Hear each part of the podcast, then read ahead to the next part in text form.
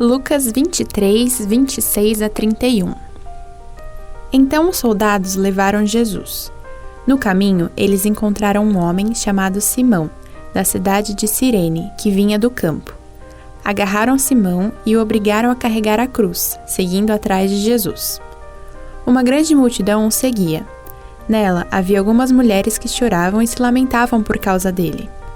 Jesus virou-se para elas e disse: Mulheres de Jerusalém, não chorem por mim, mas por vocês e por seus filhos. Porque chegarão os dias em que todos vão dizer: Felizes as mulheres que nunca tiveram filhos, que nunca deram à luz e que nunca amamentaram. Chegará o tempo em que todos vão dizer às montanhas: Caiam em cima de nós, e dirão também aos montes: Nos cubram.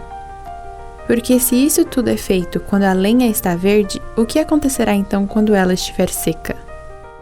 Chorem por vocês. Jesus está carregando a sua cruz até o local da execução. Mas a sua força foi minada pela severa flagelação e outros maus tratos, e ele não consegue mais suportar o peso da cruz. Os soldados romanos então obrigam um homem chamado Simão, que vinha do interior para Jerusalém, a carregá-la por ele.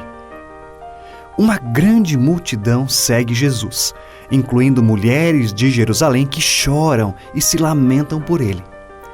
E mesmo em sua agonia, tristeza e dor, Jesus se volta a elas e lhes diz para que parem de se lamentar por ele. Como Pedro, elas precisam chorar por seus pecados e por causa da ira de Deus que foi atiçada por estes pecados. Anteriormente, Jesus havia chorado por Jerusalém sabendo que no ano 70 a ira de Deus iria cair sobre a cidade, com as legiões de Roma a cercando. Quando vissem os seus filhos sofrendo e morrendo no terror lento e amedrontador daquele cerco, as mulheres judias iriam desejar algo que nenhum judeu teria pensado.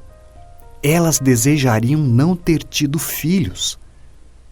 Ao chegar este tempo terrível, os que estivessem vivendo em Jerusalém desejariam uma morte rápida e cataclísmica, ao invés da morte por fome que experimentariam enquanto as legiões romanas sufocavam Jerusalém e trituravam seu povo até o pó. É uma imagem horrível e vívida do inferno, onde as pessoas irão desejar ser exterminadas rapidamente. Mas ao invés disso, elas sofrerão o terror lento e ardente do inferno, sabendo que não haverá fim, nunca.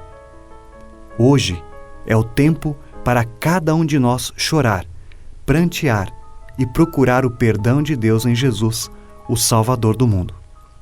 Oremos. Todo-Poderoso Deus, o teu Filho, ao morrer em meu lugar, carregou a minha culpa e meus pecados Enche meu coração com a tristeza e o arrependimento por meus pecados, para que eu possa correr a Ti por salvação. Eu oro em nome de Jesus. Amém.